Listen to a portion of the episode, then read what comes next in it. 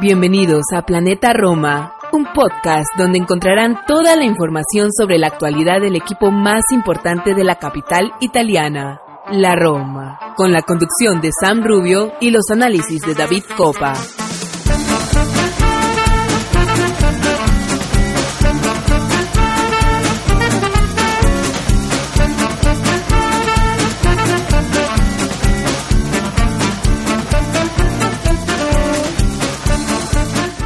¿Qué tal mis amigos de Planeta Roma Podcast? Bienvenidos una vez más a este su programa donde siempre tratamos de analizar y encontrarle los colores eh, a nuestra querida Roma, los colores giallorossi que vimos este fin de semana en un olímpico con, con mucha con mucha pasión, sobre todo en las gradas, pero realmente con con poco eh, ponerle un adjetivo a este derby es complicado por ambas partes, pero bueno, un, un derby tenso y como pone un poco nuestro nuestro título de hoy, ¿no? El, el, derby de la, de la paura o el derby del, del miedo, como lo han dicho los medios y sobre todo la prensa escrita, eh, los radios y en todo el mundo digital. Eh, y sobre esto vamos a estar hablando, ¿no? Básicamente sobre el derby, las consecuencias, cómo se jugó, qué pasó, porque hay muchos tintes. Voy a estar como siempre acompañado de mi querido Santi Boy desde España.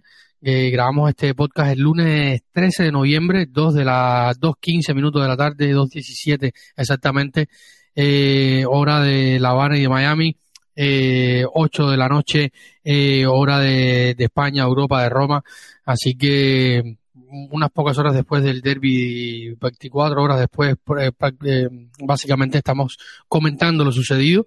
Eh, ayer no fue imposible hacerlo después del partido, pero bueno, aquí estamos para analizar, conversar y debatir sobre todo lo que es el derby, que, que no es poco.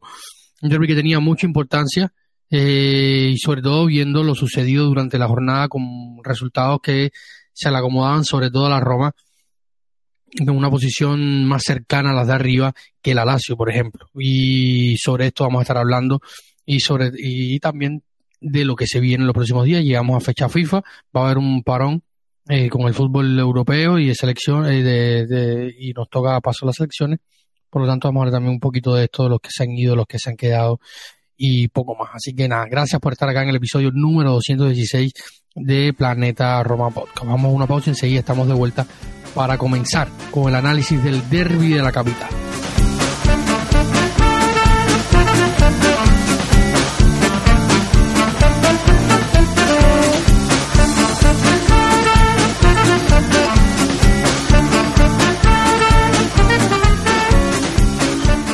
Estamos de vuelta, eh, después de una pequeña pausa, y comienzo dándole la bienvenida a mi queridísimo Santi Boy, que les cuento que mientras transcurría el partido, nos íbamos comunicando siempre vía WhatsApp, eh, cuando vamos preparando los partidos, siempre tenemos el, el, día antes del episodio, un rato antes, cuando hay partido me decía, oye, han pasado 20 minutos y tengo 15 anotaciones.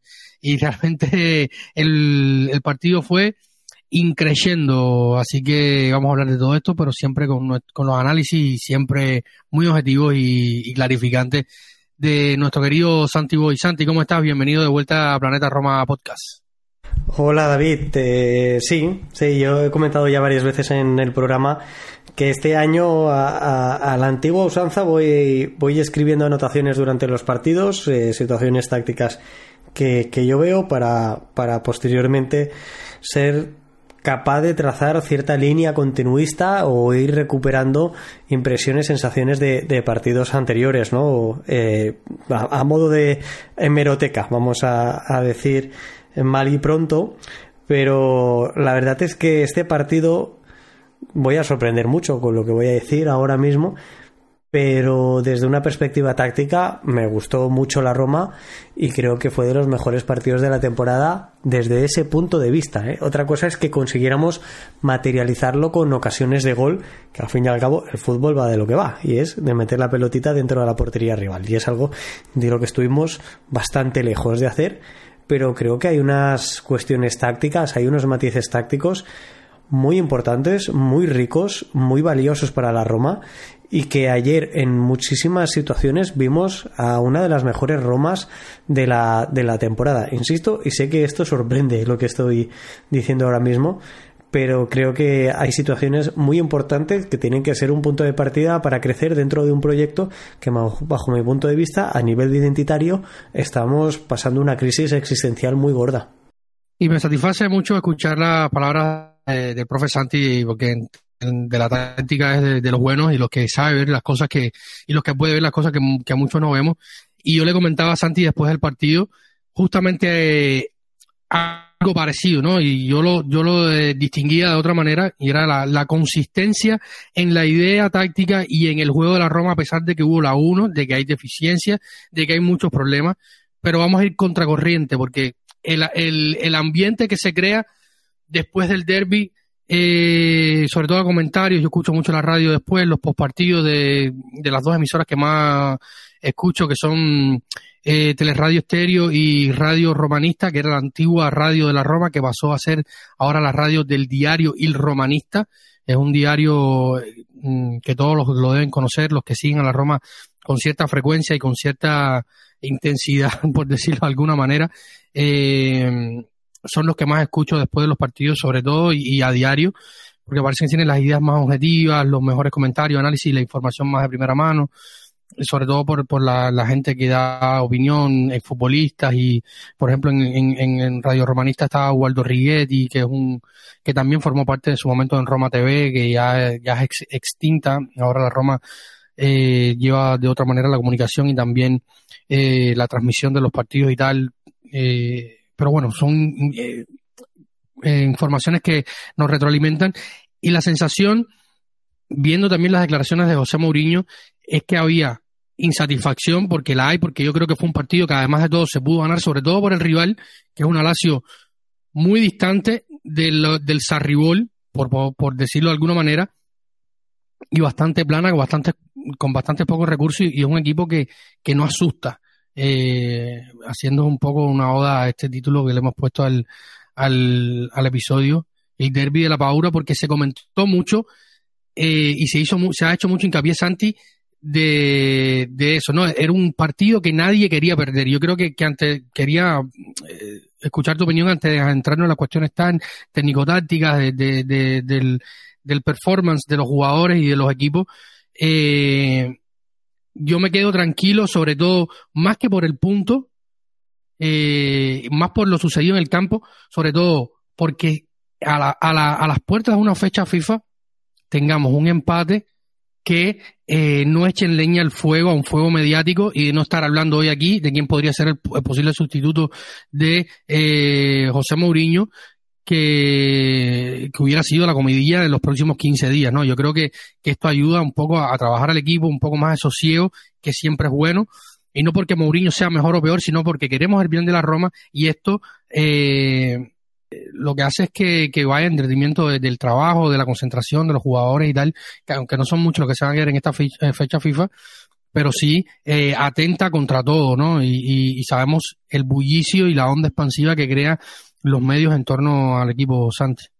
Yo creo que el miedo a perder por parte de los dos equipos fue más que evidente, sobre todo eh, los últimos 20 minutos, pero en general en la segunda parte se notó. En la primera ya em, intuimos y, vimos un ritmo de, partido bastante lento que se acentuó más en la segunda, como vengo diciendo. Y, y, coincido contigo, para mí el resultado no fue negativo, porque negativo habría sido una derrota y una derrota contundente. Eh, después de haber perdido contra la Slavia Praga, después de aún tener demasiado reciente la derrota, sobre todo como el, por el cómo y no por la derrota en sí y el resultado final contra el Inter, que para mí es muy muy importante y genera un punto de inflexión en la temporada. También lo hace de forma continuista la derrota en Europa League contra, contra el Slavia creo que haber encadenado una nueva derrota habría sido absolutamente terrorífico a nivel anímico y a nivel de crear un cisma entre afición, eh, digamos, eh, masa social periodística y, y el equipo. Creo que la división sería muy muy grande y demasiados días por delante sin otro partido con el que aliviar esa dolencia para, para cuestionar el proyecto en sí. Y estamos en el mes de noviembre, eh, deberíamos remar todos a una. Eh, a mí, lo sabes, y soy muy crítico. Creo que cuando tiramos balones fuera, con esto yo a Mauriño ya no le paso ni una sola. Cuando tiramos balones fuera, es una falta de asunción de responsabilidad que sí que nos pertenece. Y cuando hablamos de todo lo demás es porque no sabemos hablar de fútbol. Así de claro lo, lo pienso y, lo digo. Eh, podía haber sido peor. Nos quedamos con la sensación, yo también me quedo con la sensación de poder haber ganado, de que nos ha faltado un poco, pero hubo un miedo. La lectura positiva que extraigo de ello es que la Roma ese miedo lo trabaja en el campo. ¿Qué quiero decir con esto? Que, por ejemplo, combina muchísimo más de lo que lo viene haciendo habitualmente. Tiene muchísimas menos pérdidas de lo que viene siendo habitualmente. Cuando pierde el balón, pierde muchos más balones en campo rival de lo que los pierde en su propio campo no rifa tantos balones. Es el partido en el que más intención clara le veo a la Roma de salir jugando desde atrás. El que más con mucha diferencia en lo que va de temporada. Y esto es un síntoma significativo de no querer arriesgar la posesión del balón, de ser consciente que con balón el equipo rival no me ataca y que yo puedo generarle daño a él teniendo el balón, construyendo desde abajo y sobre todo no perder el balón. Y esto a mí, la, vamos, no hay ningún tipo de duda que en esto la Roma ayer nos, nos evidenció un trabajo y una voluntad que en muchísimos partidos no, no, ha hecho, vamos, pero ni de, ni, ni de lejos. Con lo que las sensaciones para mí son buenas y creo que pese al resultado y pese también a esa pequeña impresión de poder haber derrotado a un Alacho que a priori incluso podría haber sido peor que nosotros, eh, hemos salvado o hemos esquivado una bala que nos habría dejado muy tocados a nivel de proyecto. Sin duda, yo creo que, esto para mí es la mayor victoria y, el mayor eh, el mayor punto a favor del, del derby, ¿no? Evitar una bala que, que atente contra el proyecto que si bien vaya a seguir o no José Mourinho, al final hay que terminar la temporada. Es muy difícil que los Freaking tomen una determinación de cambiar un entrenador ahora porque no son Aurelio de Laurentiis, porque no van a poner a un tipo como Igor Tudor eh, eh, en la Roma por su antecedente eh, futbolístico. sabemos que pasó por la Juve y tal, y porque no va, no casa con, con, las personalidades que hay en el, en el vestuario, veamos lo que le ha pasado a Rudy García, más allá de que es muy difícil trabajar con un tipo como Aurelio, Aurelio Di Laurentiis, perdón, que eh, desde el día uno estaba cuestionando su propia elección, eh, por lo tanto no la hizo con convicción. Algo que que sí hicieron los Freaking con José Mourinho, más allá de las divergencias de proyecto, ideas y tal que se han venido decantando por el camino, pero eh, despedir a José Mourinho hoy, en un hipotético caso, para traer a quién, ¿no? A, y porque sobre todo, Santi, las declaraciones de José Mourinho después de Praga y que el equipo salga el domingo, eh, después de haber, porque hay, hay situaciones también, ¿no? El equipo, eh, a veces Mourinho es, excesivo con el tema de las justificaciones y tal, pero la realidad es que el equipo jugó el jueves, no viajó, viajó el viernes, ese mismo viernes se queda en, en, en Trigoria para entrenar, no, no, los jugadores no van a casa eh, el sábado, en la noche previa al derby, eh, están todos en Trigoria, y a pesar de esto, y con las fuerzas que habían, porque eh, vamos a hablar de este tema también, del tema del estado físico, y salen y hacen una presentación que para mí no hay nada que reprocharle a los jugadores porque dieron todo lo que a nivel de intensidad, de ganas, de, de, de, del hacer, eh, hay poco que reprocharle a los jugadores porque entiendo y siento que dieron todo lo que tenían eh, respondiéndole, como decía la prensa antes del partido, dando un mensaje a la afición y al entrenador y que un entrenador salga y de las, declaraciones que dio José Mourinho en un vestuario con Dybala, con Paredes, con Romelu Lukaku, con, ciertos jugadores de, envergadura internacional que, que, atacó José Mourinho, algo que no hacía desde Bodo o desde Sassuolo, eh, con el caso Cadro, hace más de un año, que él cambió completamente esa dialéctica. Eh, y los jugadores salieran a hacer lo que hicieron, significa que el vestuario de Santi está con José Mourinho. A pesar de, de, los pesares y, de la que gusto no, de las críticas o no, Y yo creo que esto es importante también, visto lo visto, la historia eh, reciente de la Roma en cuanto a relación entrenador-vestuario. Sí, yo creo que. Mira, que creo que, a nivel de proyecto estamos pasando por el peor momento. Te lo he dicho en mi primera intervención. Eh, desde una perspectiva identitaria, la Roma ahora mismo está vagando por el océano. Eh, de la misma forma que el curso anterior teníamos muy claro que jugábamos bien atrás, que lo importante era no encajar goles y generábamos transiciones, este año eh, estamos a mitad camino de, absolutamente todo y estamos eh, sufriendo mm, una pérdida de identidad, el no saber exactamente a qué estamos jugando. Lo habitual en estos casos sería que los propios jugadores pasaran factura y sin embargo yo no tengo esa percepción. Yo creo que los jugadores siguen estando al lado de, de Mourinho a mí hay muchas cosas que me hacen pensar que, el mensaje se ha acabado de Mourinho o está, está pasando por un momento malo a nivel de, de, jugadores pero anímicamente las imágenes que se ven no es de estar en contra del entrenador, sino de que simplemente la situación no está saliendo como, como nos gustaría, pero que no hay una posición. No, no, nos, creo que en ningún momento nos estamos planteando que los jugadores le estén haciendo, como se dice burdamente, la cama al, técnico. Creo que no estamos en estas. Pero, pero cuando no hay mejoras individuales en el equipo, que creo que las está viendo muy, muy pocas, eh, muchas veces y no es una cuestión de jugadores, es una cuestión de entrenador y de cuerpo técnico. Desconozco si José Mourinho tiene en cuanto a cantidad y calidad el cuerpo técnico que necesitamos para la Roma, pero el estancamiento táctico que estoy viendo esta temporada es eh, es para mí preocupante por decirlo suavemente. Por, eh, la verdad es que pienso que es triste y que pienso que, que, que, es incluso indolente en algunos encuentros, impropio de una plantilla como la que tiene la Roma actualmente. Y, la culpa yo sí que considero que es de, de José Mourinho y el, y el, cuerpo técnico, pero insisto, las sensaciones no es que, que esto le esté pesando anímicamente al equipo.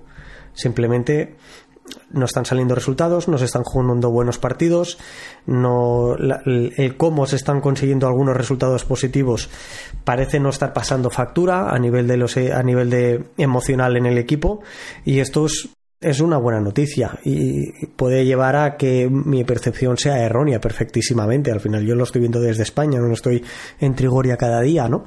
Pero, pero sí que creo que, que sin embargo el, el equipo necesita ya adaptar una identidad, de saber a qué juega exactamente, de ver mejoras principales en, o esenciales en jugadores importantes en el equipo, ver cómo se está progresando y saber a qué se juega. Puedes jugar de forma muy puntual un partido, pero de una forma diferente, pero en general hay que ver algo y, hay que extraer algo. Y yo insisto, tácticamente en este partido he visto una mejora que no he visto en muchos otros y que personalmente me sorprendió. Pero eh, creo que debe tener una continuidad muy, muy marcada. Vi una salida de balón que me sorprendió gratamente vi una voluntad de encontrar espacios que también lo hizo, vi jugar con el tercer hombre, que es algo que yo he insistido mucho porque creo que tiene recursos suficientes y argumentos suficientes la Roma para hacerlo, y vi hacerlo durante el primer y el segundo tiempo, no en forma y calidad que a mí me gustaría, creo que en muchas cuestiones, en muchos momentos nos faltó decisión y por lo tanto imprimir esa velocidad que nos diera una mejor eh, capacidad de generar peligro y de generarle daño al área de, del Alacho, pero vi que se jugó al tercer hombre, tanto en el primero como en el segundo tiempo. Vi como en el segundo tiempo, por ejemplo, Eduardo Bobe para mí fue uno de los jugadores más destacados del partido. En fase defensiva, eh, igual me estoy yendo de por las ramas, ¿eh, David? Pero en fase defensiva, Bobe, sobre todo en el primer tiempo, le hizo un marcaje individual a Cataldi bastante importante que impedía que el Alacio saliera jugando por dentro, muy acompañado, evidentemente, de, de Cristante sobre Luis Alberto y de, y de Paredes sobre Genduzi pero, pero defensivamente eh, el que más esfuerzos repetía era Bobe y lo hizo, lo hizo a la perfección. Y en el segundo tiempo, bueno, en el primero fue, fue clave para encontrar los espacios. Y cuando el momento que indica lo encontraba y contactaba con él, él podía abrir perfectamente a banda a, a Spinazzola. Para traía por dentro y jugaba fácil. Para para jugar al tercer hombre hay que jugar control y toque, control y toque. Cuando tenemos claro cómo queremos jugar, le imprimimos velocidad al balón y ahí generamos ventajas. Y en el segundo tiempo. Vamos a... Dime, dime, David. vamos a, quizás un poco para, para ir eh, desde, desde, desde, atrás hacia adelante, Santi, eh, organizando un poco cronológicamente lo que, lo que sucede eh, en el partido. en cuanto a las cuestiones tácticas, que estoy muy de acuerdo contigo, o sea, fue muy interesante, o sea, hubo cuestiones interesantes, como te decía, continuidad eh, o sea, se logró dar cierta continuidad a este planteamiento táctico a lo largo de los 90 minutos, a pesar de las lagunas, pero vamos a comenzar desde el inicio, ¿no? Yo creo que, hay que empezar desde el 11. José Mourinho apuesta por probablemente lo que esté más cerca del 11 ideal de esta Roma si todos estuvieran sanos, o sea, está la Roma real y la Roma virtual, sabemos, Smolin, Pellegrini, los problemas de Renato Sánchez, eh, y, otras cuestiones, pero sale con el clásico eh, eh, 3-5-2, los tres del fondo obligados, eh, Boe, eh, Paredes y Cristante, sorprenden las bandas, sobre todo que había un poco de duda, Ricky Castro por derecha, Spinazzola por izquierda y arriba Lukaku y Dybala. Eh, entonces, Santi, 20 primeros minutos, 25 primeros minutos, muy bueno de la Roma, presión, recuperación tras pérdida, ocupación de espacio, un Castro sumamente incisivo por derecha, con varias llegadas, con varias oportunidades de gol clara. Eh, yo creo que fueron probablemente los 20-25 minutos mejores y, se extrapolan un poco o se comparan un poco con lo visto contra Leche eh, tácticamente, lo que este es un rival de mayor envergadura, eh, pero supuesta en, práctica, o sea, lo, que vi de la Lazio, por ejemplo, me, me, preocupó en, su momento más la Lazio, eh, perdón, el Leche que la Lazio ayer, o sea, con, enfrentar a la Leche quizás lo vi más reactivo, más proactivo, más, más incisivo en ciertas cuestiones, a pesar de que en esos en, el partido aquel la, Roma dominó más los primeras media hora, eh, pero sentía que, hoy, que podía venir el golpe en algún momento y no lo sentí tanto con la Lazio, más allá de, Luis Alberto, alguna que otra carrera de, de y poco más, porque no, no, tenía más nada, pero estamos de acuerdo que, que en esos, eh, esa media hora de juego, 25 primeros minutos, y fueron espectaculares de la Roma, se podría decir, o fueron muy buenos de la Roma. Sí, yo los calificaría de, notable alto, em, de las mejores prestaciones que he visto esta temporada. Eh, muy simple, lo que tú antes, la comparativa que tú hacías con el Leche, David, eh, para mí es muy simple. Eh, ¿Cómo pierdes y dónde pierdes el balón? Donde tú pierdes el balón debes estar, debes o necesitas estar organizado defensivamente. Para ello, eh, el ejemplo muy claro es lo que te decía antes del tercer hombre que se jugaba con, con Bobe. Indica, eh, combinaba con, con Lukaku se podía conectar con Lukaku, con Cristante, y de ellos iba a Bobe, o de Bobe incluso al cuarto hombre que jugaban con, con Spinazzola. Cuando tú estás desde fuera, como empiezan las jugadas siempre Mancini o Indica, hacia adentro, ejemplo de Bobe o Lukaku, y luego vuelves a sacar fuera, estás moviendo a la defensa rival, porque les estás moviendo con el balón sus vigilancias defensivas. Los haces girarse, y cuando se gira, un defensor siempre es más lento que el atacante que va de cara ahí ganas la ventaja, ahí atacas bien el espacio. Y la Roma lo hizo perfectamente. ¿Por qué era incisivo Karsdorp? Porque por el otro costado tú estabas generando una superioridad numérica o estabas generando un espacio y podías atacar a la perfección. Por lo tanto, los centros habitualmente pasados de Spinazzola tenían un rematador al segundo palo que era el de Karsdorp.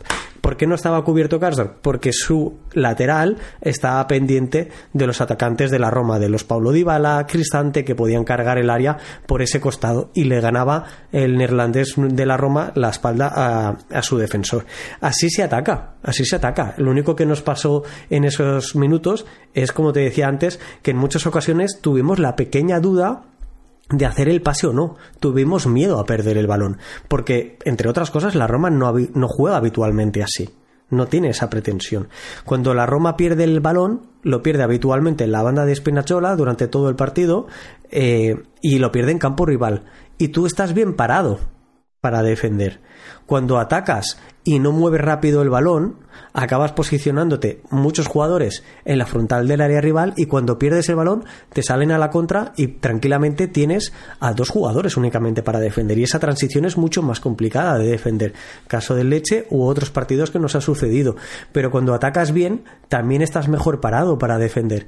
En esas posibles contras que nos hacía el Aracho, que fueron realmente pocas, nuestros defensores estaban muy bien posicionados y junto con una vigilancia defensiva extraordinaria durante los primeros 20-30 minutos, la Roma conseguía robar los balones con anticipaciones Mancini, Endica, etcétera. Ahí llegaron dos tarjetas eh, amarillas, dos cartulinas que fueron controvertidas, que bajo mi punto de vista David de Massa hizo un partido muy bueno bajo mi punto de vista, porque creo que no perjudicó más a un equipo que a otro.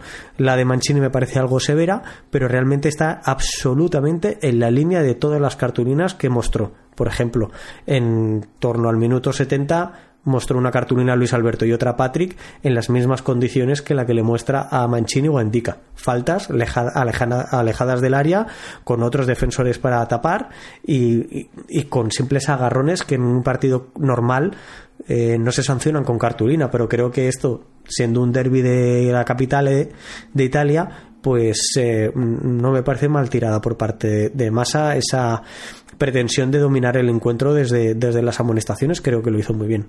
A mí lo que no me gusta de, Massa es que quiere ser demasiado protagonista y no, no soporto los árbitros que eh, parlotean tanto, ¿no? Y, y, convencen tanto.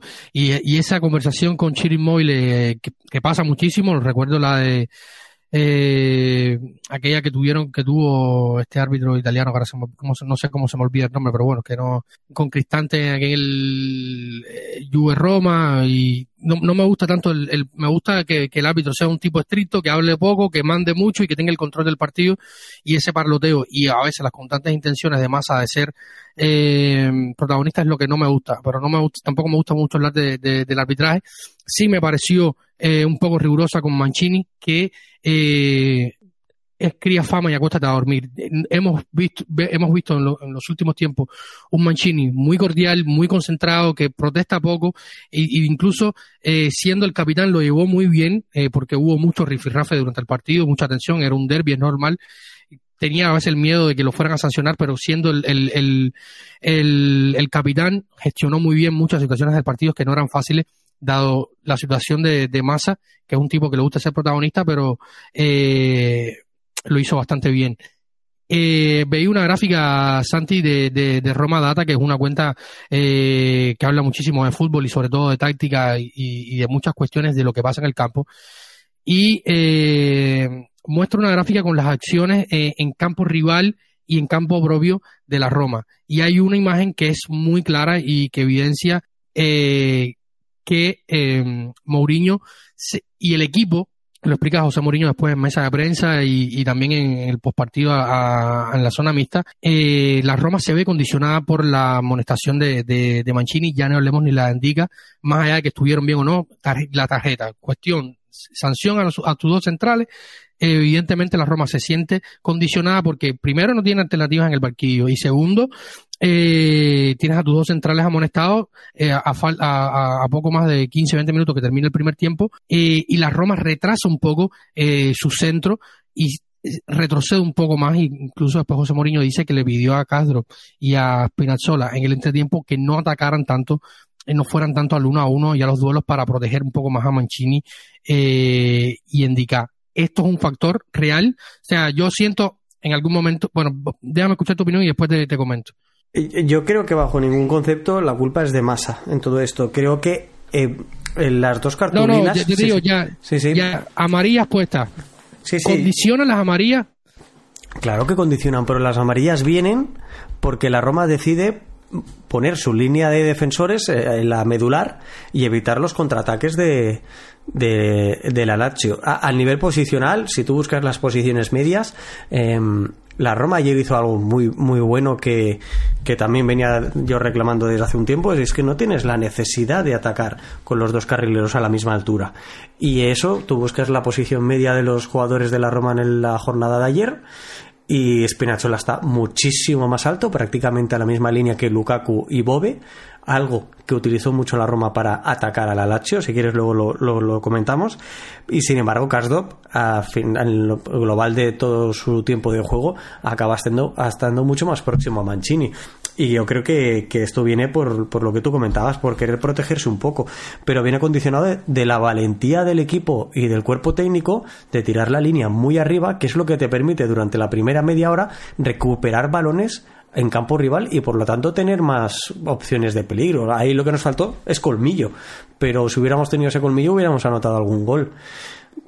Es que a mí, a nivel defensivo, el partido de ayer, sobre todo los primeros 30 minutos y, los, y en el segundo tiempo, los primeros 20 minutos, me parecen, defendiendo de forma diferente, tanto en una parte como en otra, me parecen muy, muy, muy buenos, me parecen de notable alto. Eh, sin duda, Santi, súper de acuerdo con esto. Y para responder una pregunta que nos llega rápidamente, ya que estamos hablando de cuestiones tácticas, para dar una pequeña respuesta, Guillermo nos escribe en Twitter, ¿creen que debamos cambiar el esquema de juego? Pienso que hay partidos que debemos quitar un central y sumar un medio centro o un delantero.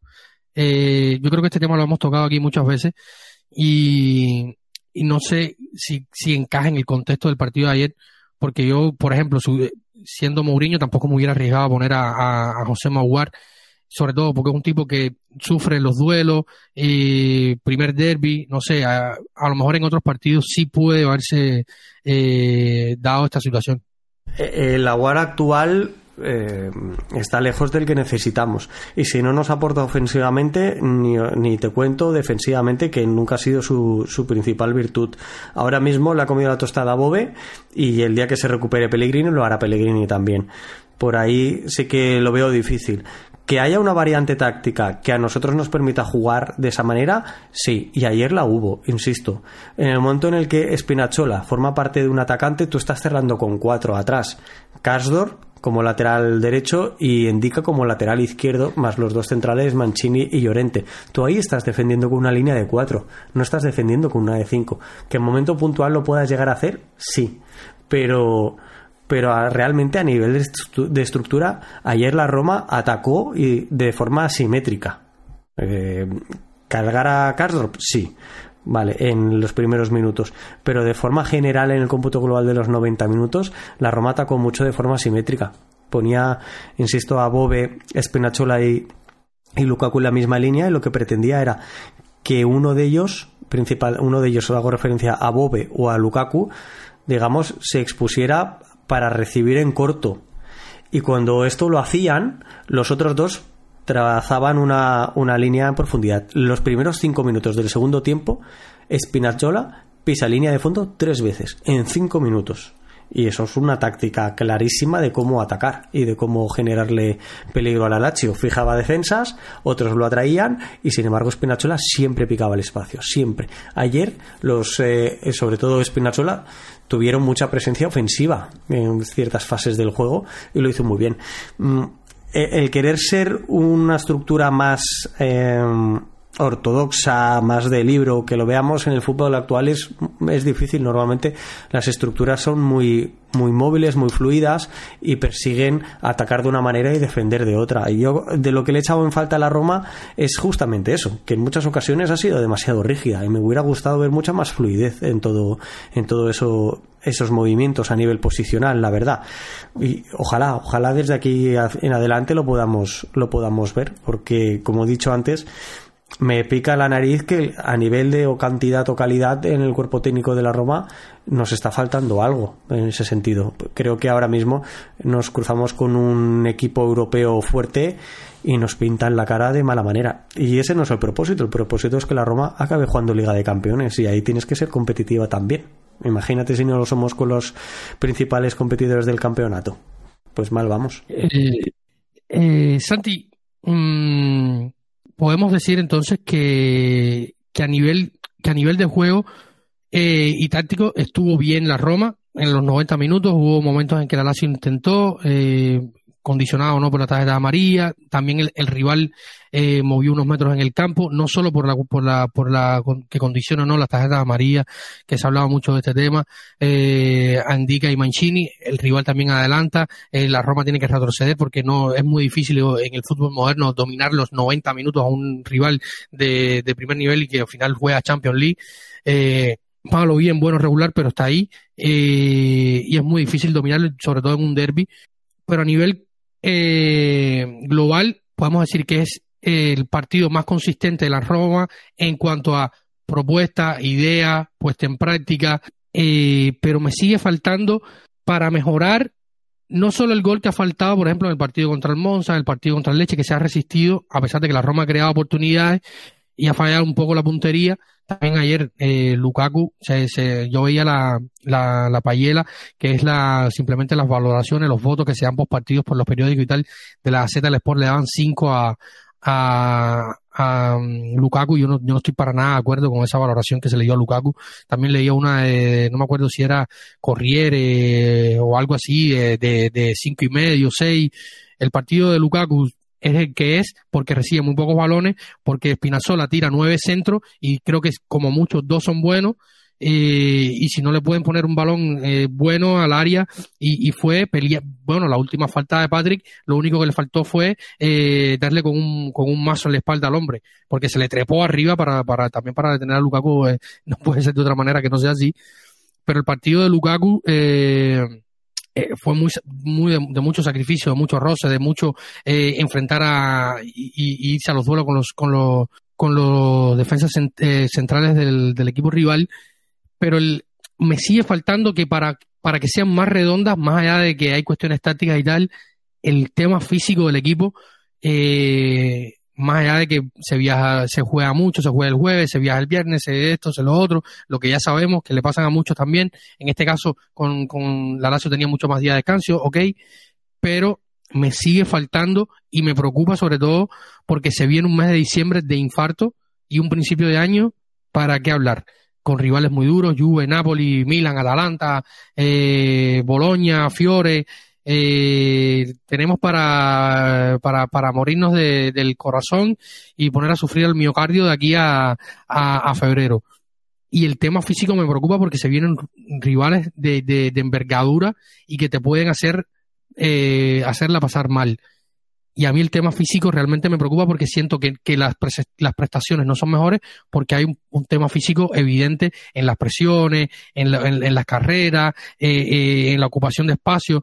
El mismo José Mourinho decía que si Eduardo hubiera estado más fresco, esos balones que recibe en el área los hubiera rematado y yo, y yo tengo pocas dudas de ello. O sea, estoy casi convencido de Eduardo, que es un tipo que en, que en el último mes ha corrido por, por 5 o 6 de los que están en la plantilla, eh, y algunos todavía le recriminan que por qué falló esos balones, pero no es fácil salir todos los partidos, hacer 13 kilómetros, ganar todos los duelos, ganar todos los balones divididos, eh, eh, es complicado.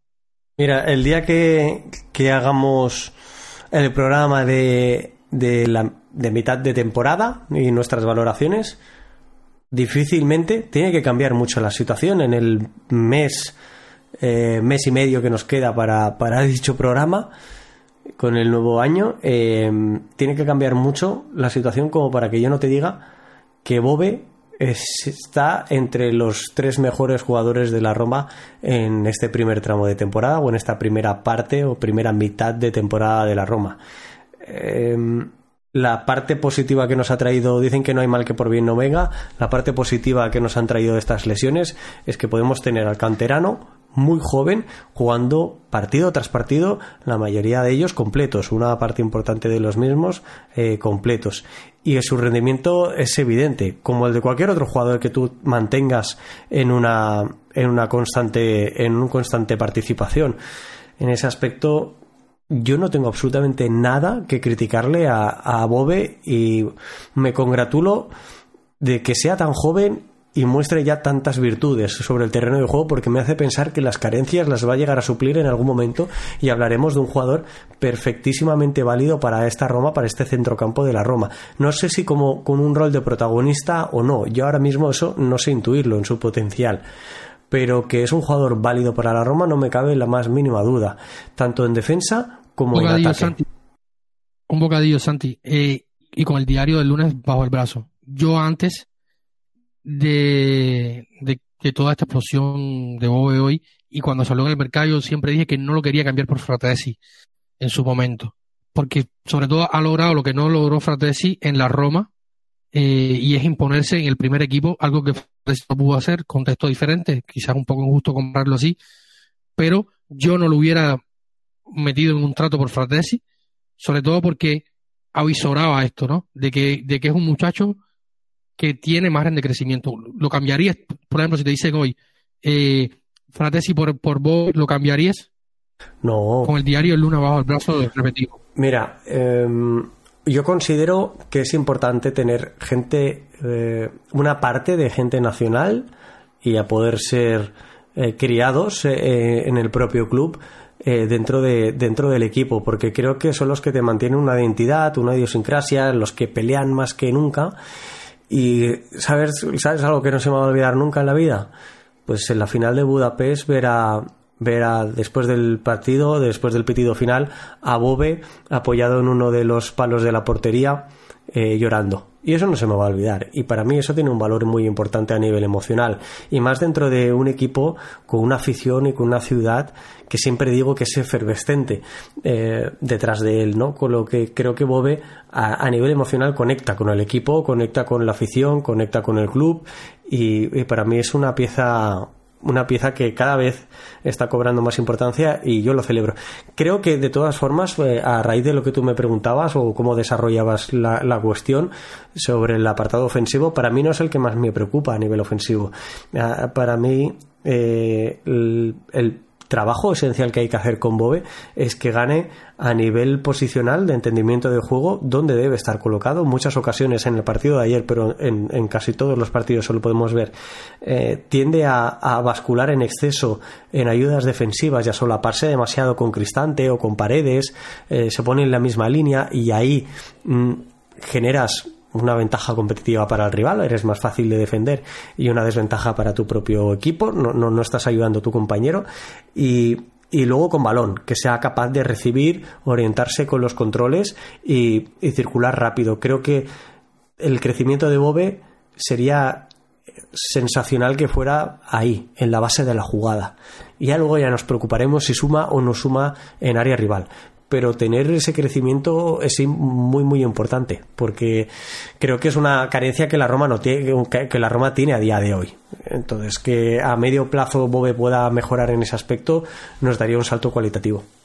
Como te comentaba antes eh, el físico está siendo un factor importante para que la Roma no pueda hacer más redonda sus presentaciones las prestaciones a nivel del juego y la idea eh, no sean totalmente sólidas y, positivas?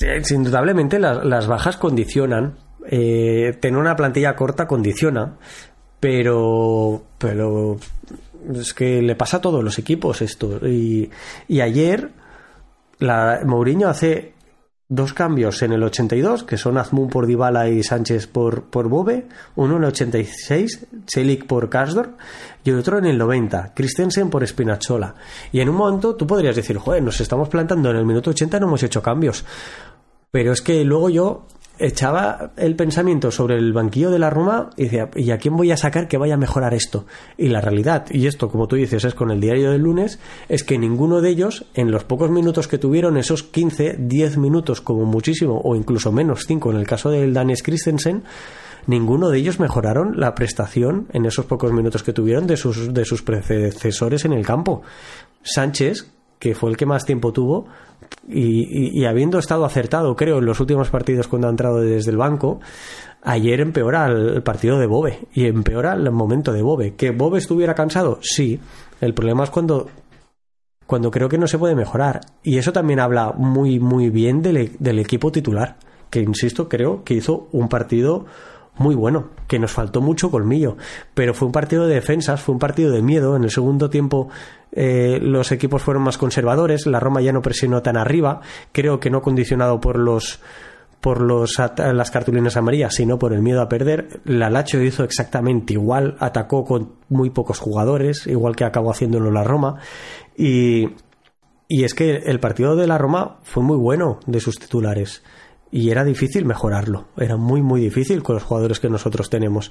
Y eso también es algo de lo que alegrarse. Yo, yo a mí todavía, yo, o sea, estoy, no, es difícil ya saberlo, ¿no? Pero estoy convencido de que a lo mejor en algún momento la entrada del, del Charaui por Espinazola hubiera sido un poco de aire fresco. No sé cuánto hubiera desencajado el, esquema táctico del equipo, porque al final el Cha tiene una, una vocación y un, ofensivo muy grande, pero cuando lo hemos visto por el carril derecho es un tipo que, que, que se aplica y trata siempre de defender bien y no creo que vaya a empeorar mucho la, defensa de Espinazola. No. Eh, le he cogido un poco de maña a Espinazola realmente porque eh, me, desespera, no solo de él, de, toda la Roma, ver que los carrileros llegan al fondo y la incapacidad de tirar un centro bueno, o sea, la pena con Lukaku de pasar de que te tiren centros Di Marco y Donfries a que te tiren centros Pinazola, eh, lo otro es que, es que que era el otro que, ha sido uno de los buenos centradores, al menos en el, en último, no sé, 15, 20 días, pensando sobre todo en Monza y, Leche, en esos partidos donde centros suyos de una banda hacia el centro hacia la otra banda, en caso del partido contra el Monza, terminan siendo muy buenos y, y, sumando para la, para la victoria y los puntos. Estaba eh, enfermo, no pudo estar, se quedó para fuera del partido del Braga por, por fiebre. Eh, a lo mejor hubiera sido una alternativa, pero yo, a lo mejor los ojos cerrados, me hubiera jugado la alternativa del Charaui por Espinazola, sin, sin muchas dudas. Es que ahí es querer ir a por el partido. Y ayer no se quiso tener, eh, querer ir a por el partido, al menos en los instantes finales, como seguimos contra el Leche, estamos delante de una envergadura diferente de partido, con lo que yo creo que, como hablábamos antes, los entrenadores manejaron muchísimo y tuvieron muy en cuenta, les pesó demasiado en la balanza ese miedo escénico, ese miedo a voy a perder, se me va a echar toda la afición encima, porque los dos tenían mucho a perder en realidad, ¿eh? que se te fuera el rival ciudadano un poquito más hacia arriba en la tabla clasificatoria, que ese rival ciudadano pisara puesto europeo y tú te quedaras fuera de él, eh, con dos semanas por delante, yo creo que los dos entrenadores manejaron mucho esta situación. Y tú dices lo del Sarawi, y estoy de acuerdo contigo. Y antes yo he mencionado que Spinazzola tuvo un papel protagonista a nivel ofensivo, pero también es cierto que el único momento bueno, el único tramo bueno que considero que tuvo el Alacho fue eh, la segunda parte del primer tiempo, ¿no? La Roma empieza muy bien esos primeros 30 20 minutos, pero luego la Lazio consigue darle la vuelta a todo esto. Y lo consigue haciendo un movimiento que es que Sarri lleva a sus, dos interiores, a Luis Alberto y a, y a muy a la base de la jugada, con lo cual les genera las dudas a Cristante y sobre todo a Paredes de ir y perseguir esa marca tan lejos, porque va muy, muy lejos y tiene miedo de desproteger una zona del campo. Con lo cual Paredes le da un poco de aire a Gendusi y Gendusi empieza a atacar por esa banda. ¿Dónde atacan? A la espalda de Spinazzola y ahí nos hacen mucho daño. El palo de Luis Alberto llega desde un centro de Gendusi. Y, todas las jugadas de peligro del Lazio en ese tramo, casi todas, prácticamente, casi, no, casi, no, si no todas, llegan después de atacar la espalda de Spinazzola. Entonces, yo sí que entiendo que no pensara en Salewski o en, o en el Sharawi, y sí, aunque sea en el minuto 90 en Christensen, para intentar defender un poquito más eso, teniendo en cuenta lo que sucedió en el primer tiempo, que acabamos sufriendo eh, en ese aspecto. Y, la, y la Roma sí que lo corrigió pasando por el descanso, por los vestuarios. En el descanso lo que hizo la Roma fue salir un poquito más atrás, en líneas generales, no apretar tan arriba y más atrás. Y creo que el miedo no venía por las cartulinas, insisto, yo creo que el miedo viene porque en, el, en la primera parte Sarri hace un movimiento táctico que a la Roma lo descoloca y no consigue pararlo. Y la forma de pararlo fue defender un poquito más atrás y con una altura inferior de la línea defensiva. Eh, Santi, los peores del, los peores del, del partido. Eh, se ha hablado, por ejemplo, en los medios y, en la prensa escrita, en, las notas post partido, se, habla mucho de Dybala, que, hay que hablar del tema de Dybala, que no está al 100%. Eh, como te decía, se habló de, de, del tema Lukaku, se ha hablado de, de Paredes que no pesó. O, yo te digo, focalizando un poco en Dybala, yo creo que, que Dybala para mí estuvo entre los mejores del partido, a lo mejor no en cuanto a, prestaciones o, en cuanto a, incidir completamente en el partido, pero es un, es un jugador que, que, como lo decía José Mourinho al final del partido, eh, es la luz de este equipo. Se ofrece, arrastra marca, eh, el toque, la gambeta, con, con, un movimiento de, es el diferente de este equipo, ¿no? Y con un movimiento de cadera se, se quita eh, una marca y, te abre un espacio con un control se quita dos marcas y yo creo que, que, a la Roma no le puede faltar eso, por eso lo pongo entre los mejores de, de mi de, de lo que de lo que vi del partido, pero entre los peores, por ejemplo, yo no, no voy a mencionar a pobre Espinazola porque ya eh, me, me, van a coger mala voluntad con el tema Espinazola, pero el tema el tema Paredes que no termina, no, no termina de pesar en los partidos y habría que ver, ¿no? Si tuvieras que elegir los dos, tres peores jugadores que menos te gustaron del, del partido, ¿quién serían? Eh, siempre es más fácil de hablar de, de, los que te han parecido mejor, ¿no? Por ejemplo, Rui Patricio, que, ha sido muy criticado y creo que tiene dos intervenciones importantes en ese buen momento del Aracho que, que, mencionaba. Creo que los centrales están muy bien, sobre todo Llorente y Endica vienen haciéndolo de una forma soberbia en los últimos en los últimos tiempos, en las últimas semanas, igual que Karsdorp estuvo creo que muy bien con balón y sin balón, igual que Cristante eh, sigue siendo ese jugador determinante en el centro del campo. Em, pero si yo tuviera que decirte, eh, tengo que hacer el esfuerzo eh, después del partido, como te digo que yo rescato muchas cosas positivas que lo único que deseo y espero es verle continuidad. Si no le veo continuidad, seré muy, muy, muy crítico como acostumbro a ser. Em, los dos que yo podría, insisto, que me cuesta un esfuerzo hacerlo, serían Leandro Paredes y, y Leonardo Espinachola, serían los dos. Espinachola desde la perspectiva de que su, su espalda sigue siendo un auténtico coladero, le giran muy rápido, le sobrepasan muy rápido a nivel defensivo y a nivel ofensivo tuvo las suficientes oportunidades como para tomar mejores decisiones. Pero claro, estamos hablando de un problema de calidad y estamos hablando de una situación en la que Espinachola habitualmente siempre tiende a a colocarse el balón al el pie derecho, no centrar con el izquierdo y por lo tanto perder esa, esa instante de haber ganado la posición en el centro del área por parte de sus compañeros atacantes. Y, creo que es una desventaja competitiva, la verdad, Espinachola ahí ya en este momento. Y Leandro Paredes es que yo me pregunto sinceramente si ya, estamos, ya hemos tocado techo del actual Leandro Paredes, si realmente podemos llegar a ver la mejor versión que vimos en su día de Leandro Paredes. Y me cuesta, me cuesta pensarlo teniendo en cuenta su trayectoria de los últimos años. Ya sabéis, yo lo he dicho, no me tengo que esconder y ojalá me haya equivocado. Y le hemos visto partidos muy buenos contra el Cagliari y contra el Alacho. En el partido del Alacho hace un par de pases verticales que rompen líneas muy bueno. Pero sí que es cierto que probablemente por las necesidades del equipo es un jugador que se está quedando corto de calidad y en partidos como el de el del Lazio tendría que dar un paso al frente que no da. Y no da sobre todo a nivel ofensivo, porque a nivel defensivo yo poco, poco le puedo pedir. Es un jugador que nunca ha sido eh, un muro. Y a día de hoy también lo vemos. Y la Roma, jugando con paredes, es que le sienta bien tener a Bobe y a Cristante al lado porque son dos jugadores que no regalan que, no regalan nada y que no negocian esfuerzos. Y Paredes sí que lo hace sí que lo hace. Eh, porque si no lo hace no aguanta un partido entero. Es una cuestión física pero no de acumulación de partidos creo yo sino de pues de momento o punto de la trayectoria profesional de, de este jugador. Yo creo que es un buen fichaje para la Roma pero pero sigo teniendo pocas dudas de que es una posición que la Roma necesita mejorar considerablemente.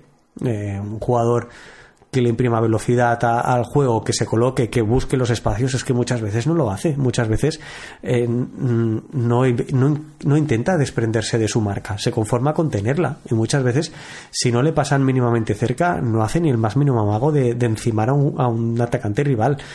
Y en ese aspecto, Paredes, con balón, tiene cosas muy buenas y muy positivas, no es constante, no tiene impacto que desearíamos todos y sin balón tiene muchas carencias a día de hoy para lo que creo que necesita la Roma.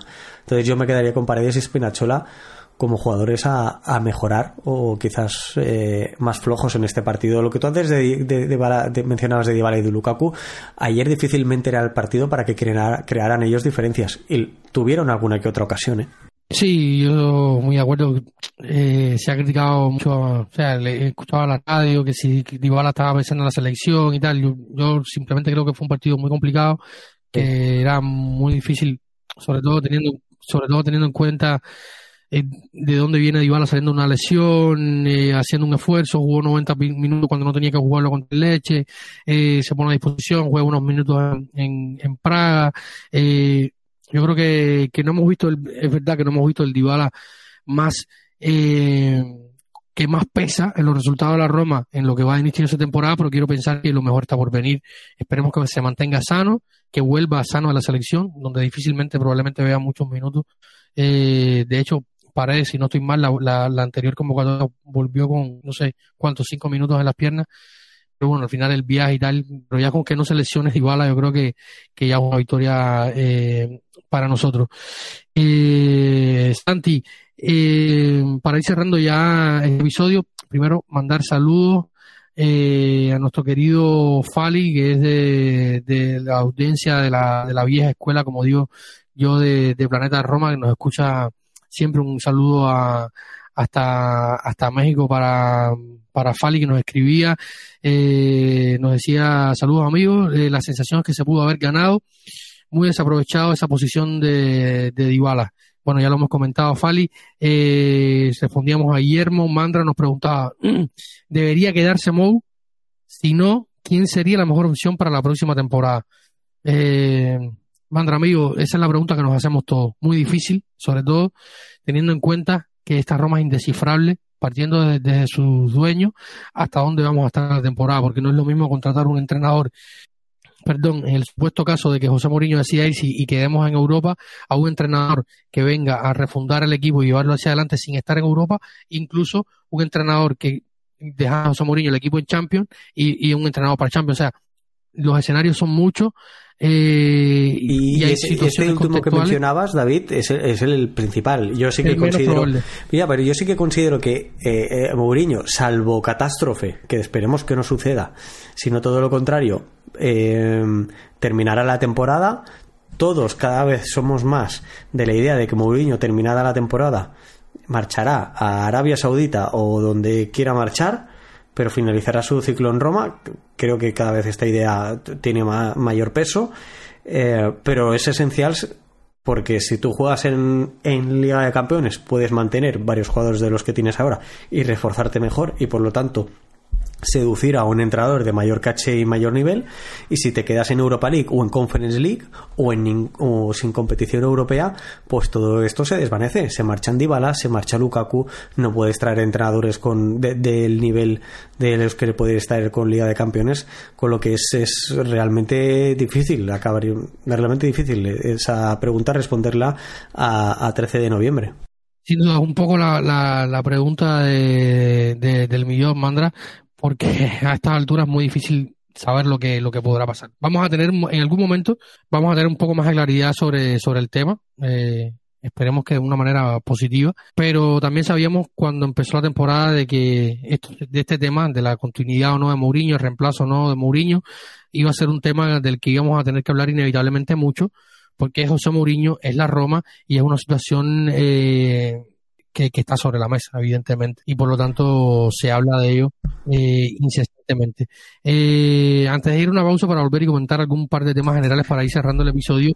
David, eh, queríamos también, David, de, eh, de, los Patriots, teníamos una pregunta de, de, Marcos que nos preguntaba cuál es nuestra opinión acerca de Velotti, porque juega em, pocos minutos, ¿no? Hay, hay, que decir que a nivel puramente estadístico, eh, Velotti es el undécimo jugador de la Roma con mayor, con mayor minutaje, con 668 entre todas las competiciones, eh, que visto desde esa perspectiva tampoco es que, que tenga poca, es cierto que, que tiene mayor presencia que, que, Pellegrini, que Dybala, por esto es probablemente por una cuestión de, de lesión, y que a nivel también estadístico no tiene malos ratios, es de los mejores jugadores a nivel de, de, asistencias por cada, por cada 90 minutos y también de goles, evidentemente goles únicamente sobrepasado por Romelu Lukaku, pero, pero la verdad es que yo creo que a, mí sí que me sorprende que saliera Azmoun y no Velotti en el partido de ayer, pero por lo demás está teniendo oportunidades. Lo que sí que me viene preocupando en los últimos partidos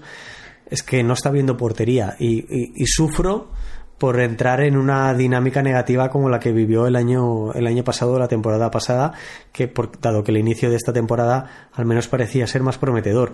No sé cuál es tu, tu perspectiva o tu visión sobre Andrea Velotti si te preocupa o no te preocupa a mí empieza a, a llamarme un poco la atención pero no quiero decir que esté preocupado y, pienso que, que sí que forma parte de ese de esa parte de la plantilla importante y que pese a que el iraní Azmoun salió antes que ayer, o salió él a jugar y no salió Velotti, sí que creo que, que Velotti está por delante de Azmoun en la rotación e incluso a nivel ofensivo por delante de, del Sarawi.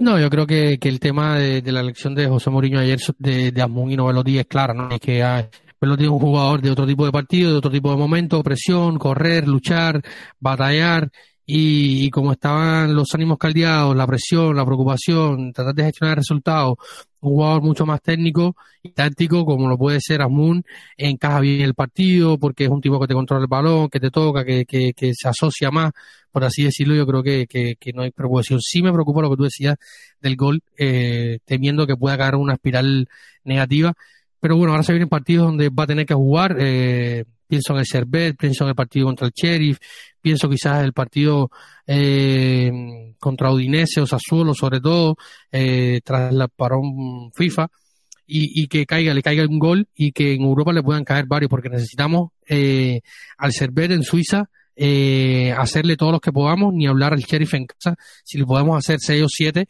que algo que es muy difícil, eh, pero bueno, que ya ha pasado esta temporada y quien dice que no pueda repetirse, eh, hacerle todos los goles que podamos eh, al Sheriff y al Cervetti y, pienso en, primera persona, sobre todo en Velotti, teniendo en cuenta que Moon no puede estar eh, en estas competiciones. Eh, también vamos a mandar saludos, ya que eh, mencionabas a Mario, que es uno de nuestros Patreons, vamos a mandar un saludo a Julián Pérez Templado, eh, un nuevo Patreon y que activó la cábala y como siempre dice Martín por allá por el grupo de nuestros Patreon, sube el ratio de, de, de la cábala cada vez que hay que hay cábala, o sea, que hay un Patreon nuevo. Eh, la cábala por mucho tiempo funcionó y cada vez que había un Patreon nuevo antes de un partido no se perdía, se rompió eh, ya hace un tiempo, pero ahora con la entrada de, de Julián, que ha sido nuestro nuevo Patreon, y entró junto ante el derby, eh, de cierta manera reavivó esos brillos de la cábala y no, por lo menos no se perdió. Y era un partido importante. Así que nada, un saludo a Julián Pérez Templado desde España. Eh, gracias por, por apoyarnos y por unirte a, a, a esta parte activa de la familia grande de Planeta Roma, en los que ayudan a que este proyecto siga respirando y viviendo, que pueda seguir existiendo, sobre todo nuestra web y sobre todo nuestro podcast, que son lo que más necesitan sobre todo su aporte para que sigan existiendo sus espacios y, y su eh, poder pagar los hosting de, estos espacios para que se siga escuchando, que no son pocos, ¿no? Ya eh, hemos superado grandes cuotas, vamos a estar hablando de esto próximamente, los números como van, que no, que son bastante halagüeños y seguro ahora van a estar todos más conectados, ya se viene el, tenemos el mercado de fichajes eh, arriba y cuando hay mercado de fichajes eh, todos quieren saber, analizar, ver y, y, que hablemos siempre de los jugadores que podrían estar eh, llegando también un saludo a Mario Cuadra, que nos escucha muchísimo en Podbean y siempre nos deja un comentario, un saludo. Saludos a todos los que nos escuchan, siempre gracias por estar.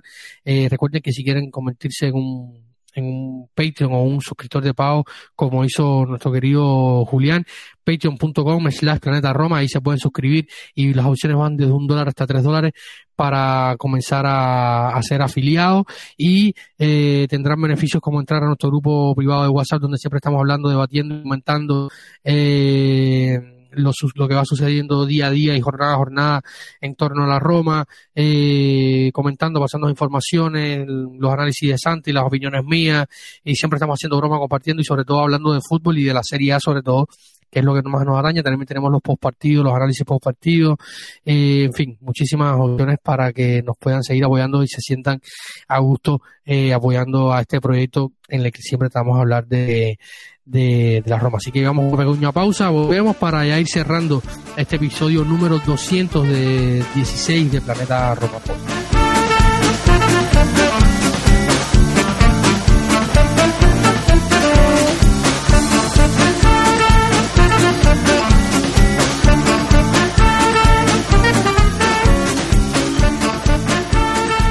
Santi, vamos llegando al final de Planeta Roma Podcast, fecha FIFA. Eh, quedan unos pocos en, en la en, en Trigoria. Eh, nos fue llamado pocos, Mancini, pocos. así que vamos a tener, eran, creo que eran dos o tres jugadores los, los que los que se permanecen en, en Trigoria, Vilar, Castro, Llorente, Mancini, Espinazola, Pellegrini, Renato, a ver si puede mejorar. Pagano, Velotti, Boer, Malin, que bueno, Malin no sé ni, ni en qué situación está. Kumbula y Abran eh, son los que se quedan en esta fecha FIFA. Eh, algo que comentar sobre la fecha FIFA, sobre todo demasiados cojos. Italia, ¿no? demasiados cojos se nos quedan en Trigoria.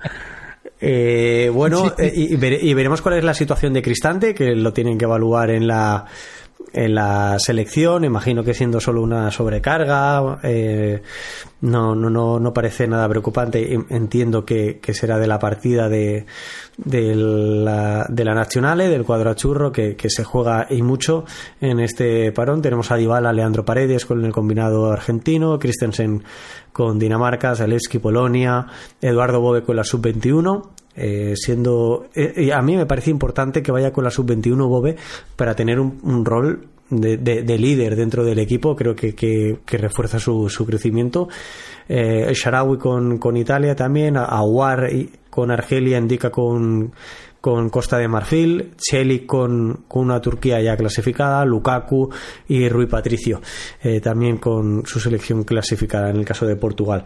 Creo que, que son momentos en los que nos tienen que servir para, para coger aire, para respirar.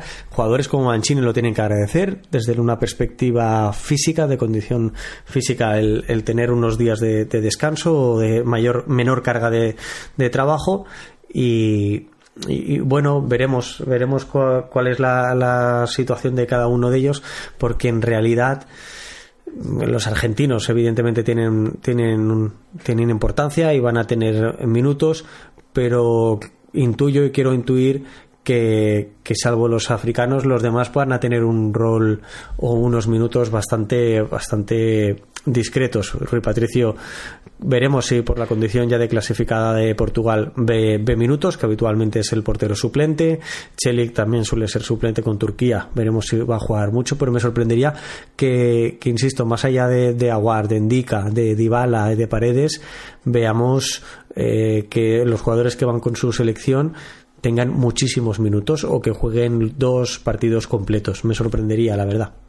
Eh, sin duda, esperemos que sobre todo vuelvan sanos. Lo más importante es que todos vuelvan sanos, que se nos viene en curva en este final de año, como decía, vamos a repasar rápidamente el cal calendario. Noviembre 26 Roma Udinese, noviembre 30 Servet Roma en Suiza, luego otra visita eh, a Emilia Romagna, Sassuolo Roma, después en la Toscana eh, desde la Toscana nos visita la Fiore, Roma Fiorentina en casa, Roma Sheriff en casa, luego otro viaje a Emilia Romagna para jugar con el Bologna, después el Derby del Sole el 23 de noviembre y después eh, para terminar el año Juventus Roma en el Allianz y empezando el año Cremonese por Copa Italia, el Coco eh, de la Roma, después Atalanta Milan y, y Gelas Verona por ese orden, o sea que lo que se viene no es poco. Eh, Santi, ¿algo más que agregar? El femenino ganó el fin de semana, yo creo que esto ya no es noticia. Esto y que la, el Olímpico se llena con la, cuando la Roma juega, creo que ya son cosas que, que, que no son noticia. Sí, como bien dices, el femenino volvió, volvió a ganar. Eh, tenemos un equipo tremendamente competitivo. Son siete partidos jugados, siete victorias, 29 goles a favor, tan solo cuatro en contra. Por lo tanto, 21, 21 puntos. En esta ocasión lo hizo anotando un total de seis goles. El ritmo goleador de este equipo es eh, sensacional. Prácticamente apenas ha bajado de los cuatro goles únicamente contra la Juventus contra, y contra el Inter. El resto de equipos de la competición los ha, los ha goleado. El Napoli es cierto que es eh, último en la clasificación de la Serie femenile con cero puntos, siete derrotas. Entonces, era algo que se preveía y dentro de, ese, de esa previsión eh, hizo muchas rotaciones Alessandro Espuña, o al menos algunas de ellas, eh, significativas, y pudimos ver igualmente a un equipo muy competitivo, cada vez con más asentada la idea de juego, que ha ido variando a nivel de estructura y a nivel también de, de pretensiones ofensivas, el cómo atacar las jugadas eh, respecto al año pasado y lo que se nos viene por delante con el cuadro femenino es muy importante. Y es que el miércoles la Roma viaja, viaja a Baviera, viaja a enfrentarse al Bayern München. Para mí, uno de los claros aspirantes a estar en semifinales de la competición europea. En horario europeo juegan a las 16.45 en el primer turno de competición europea. Es el estreno de esta temporada de la Champions League en un grupo muy, muy, muy complicado. Que además de estar integrado por la Roma y por el Bayern München, está por el Paris Saint-Germain y por el Ajax. Las uh, ya siete a priori son el cuadro más asequible, pero la Roma lo va a tener muy, muy, muy complicado y necesitamos eh, muy buenas tardes, muy buenas noches para para conseguir puntos eh, que rascar en sobre todo fuera de casa y lograr que, en Roma podamos, podamos amarrar varios, eh, varias victorias. va a estar muy ajustada, se juega mucho y, esto va a, a probar el techo competitivo de este equipo. Insisto, el día 15, te lo dije en el anterior programa, creo recordar, y de una de las cosas de las que estoy más orgulloso de ser aficionado de la Roma es de ver también cómo se está animando a este equipo que juega muy muy bien y que cada vez lleva más gente. Se hacía mucha broma con esto, pero en el partido contra el Barcelona, la Roma en Champions Femenina metió a más gente que algún que otro partido de competición europea reciente que ha hecho la Lazio. Y no es un tema más allá de la jocosidad y del chascarrillo de la rivalidad, eh, es un dato muy muy importante que ojalá este año volvamos a ver porque ojalá la Roma vuelva a jugar esos cuartos de final de competición europea. Insisto, es muy difícil y hay que estar al lado de las chicas que lo están haciendo de una forma excepcional.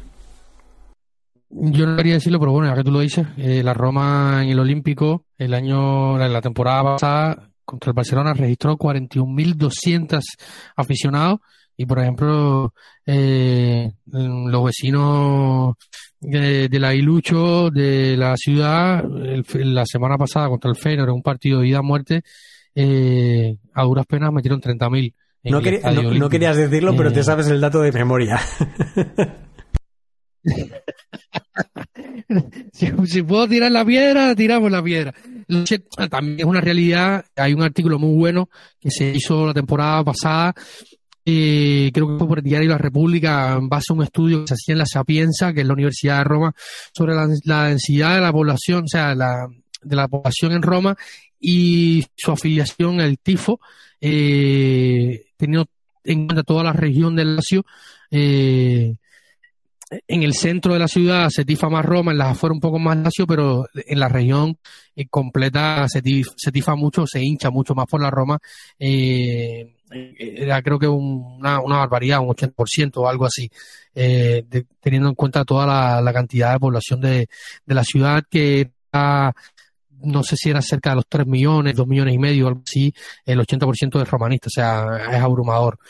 Pero también teniendo un presidente como lo, digo que terriblemente malo en cuanto a toda esta gestión, se enfrenta con afición, precios altos, eh, ya hacía Santi la anécdota de lo sucedido con el tema de poder comprar las entradas para, el partido.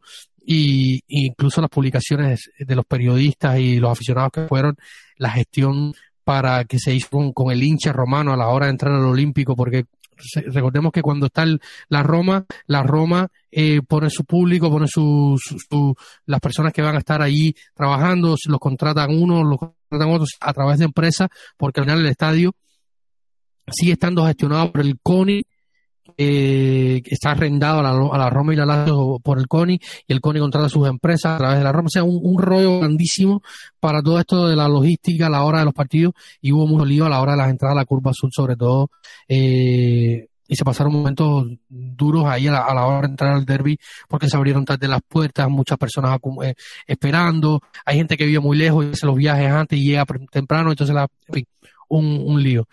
Pero lo cierto es que Champions Femenina eh, tenemos esta semana, esperemos que a las chicas les vaya muy bien, empezamos, como decía Santi, a domicilio de encuentro contra el Bayern Múnich y este fin de semana el Tres Fontana estuvo cerrado, la idea es que que, pueda estar abierto para el primer partido eh, en casa. creo que a finales de noviembre, 23 de noviembre, si la memoria no me falta. Y esto que decía Santi, de que la afición de romanista es muy fiel. Imagínense que el Tres Fontana estuvo cerrado, que es un estadio pequeño, pero hay una hay un puente y una calle que pasa muy cerca y ahí había público viendo el partido de las chicas contra el Napoli que fue completamente eh, apabullante. Así que nada, yo creo que, hemos llegado al final de este capítulo eh, donde hemos analizado el derby de la Paura. Yo creo que, va a ser recordado más por esto que, por el fútbol, pero sin duda eh, aquí fuimos contracorriente e intentamos ver las cuestiones positivas de esta Roma y, esperemos que José Mourinho pueda trabajar, el equipo eh, pueda estar sano, fresco y los que viajaron vuelvan sanos para poder eh, seguir viendo una mejor Roma que sin duda, sobre todo, eh, no lo había dicho antes, pero mi sensación es que este equipo tiene un techo más alto, ¿no? Eh, me preocupa sobre todo el tema físico, pero a nivel de juego creo que el techo es alto todavía. Esperemos lo vamos a alcanzar eh, en un final de año que donde vamos a tener eh, empeños muy exigentes. Así que nada, gracias a todos por escuchar. Gracias Santi una vez más por estar acá, episodio 216. Gracias a ti, un placer y próximamente pues tendremos más contenido de, Planeta Roma, hasta entonces nos pueden seguir leyendo en planetaroma.net y insisto, pronto vendremos con, más programas, aunque haya parón de, selecciones, seguiremos, seguiremos con los podcasts. Vamos a ver si en estos días podemos hacer, bueno, me han preguntado mucho sobre el tema Spalletti, Dotti, y este jueves, a lo mejor, ah, si, si tenemos tiempo, preparamos algo y hacemos un pequeño programa y repasamos un poco esa, esa Roma, esa primera Roma espaletiana, Santi, que fue un, es una, sin duda, una de las Romas que, que, que llevo conmigo y llevaré siempre conmigo porque fue eh, una época en que podía haber más fútbol y, y, sobre todo más fútbol en vivo y era una Roma que nos dejó cosas muy bonitas como el botín de oro de Totti o el Aurelio de Tadei o, mm, tantas otras cosas eh, a nivel de, de, fútbol y, de empeño europeo eh, haciendo partidos, aquella bicicleta de, de, de, Amantino Mancini contra el Lyon que, que está en todos los, resúmenes de, de, buen fútbol en YouTube. Así que a lo mejor podemos hacer esta, se la, se la, dejo picando a Santi y, a ustedes, si les gusta la idea, déjenos saber den sus comentarios en siempre en la plataforma de su preferencia donde escuchen siempre este podcast, en Podbean, en iBox, en Google Podcast, en Twitter, en YouTube, en nuestra misma página web donde también pueden acceder directamente al podcast, dejar sus comentarios, opiniones sobre lo que les gusta, sobre que quisieran algún programa especial, algo en lo que nos focalizamos, preparamos algo y siempre estaremos acá comentando sobre la Roma que siempre tiene muchas aristas y muchos colores eh, para analizar. Así que gracias a todos por escucharnos, si han llegado hasta acá, recuerden dar like, compartir y como decía, dejar sus comentarios y sus opiniones para seguir retroalimentándonos. Un saludo a todos y recuerden que siempre lo más importante es Forza Roma.